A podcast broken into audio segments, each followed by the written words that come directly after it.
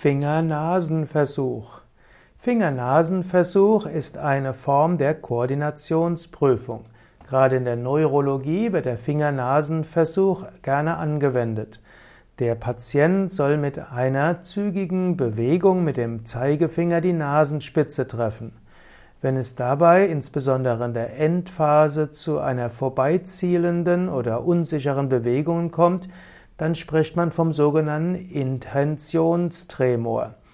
Und wenn der Finger-Nasen-Versuch zeigt, dass dem Patient es schwerfällt, mit dem Zeigefinger die Nasenspitze zu treffen, dann kann das Zeichen zeigen, dass das Kleinhirn nicht richtig funktioniert und das gehört zum Beispiel zu den, zu den Anzeichen einer multiplen Sklerose.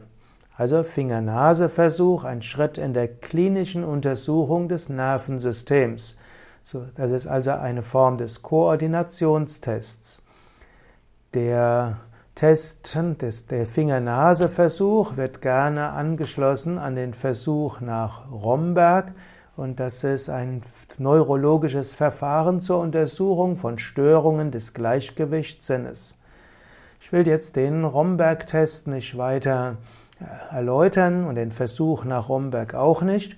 Jetzt kurz zu den Ergebnissen des Fingernase-Versuchs. Der Fingernase-Versuch kann zu vier verschiedenen ja, Ergebnissen kommen. Das erste ist die Eumetrie, das heißt, das Ziel wird getroffen. Dann gibt es die Hypermetrie, die Bewegung geht über das Ziel hinaus. Hm, das heißt, man, anstatt an der Nasenspitze anzuhalten, drückt man fest dahin durch. Intentionstremor ist eben der, das zunehmende Zittern bei Annäherung ans Ziel. Und dann gibt es also die Hypometrie und das ist ein Zeichen, dass das Ziel nicht ganz erreicht wird. Man nimmt an, dass Hypermetrie und Intentionstremor ein Zeichen sind für eine Störung des Kleinhirns, also ein Zeichen für eine Funktionsstörung des Kleinhirns.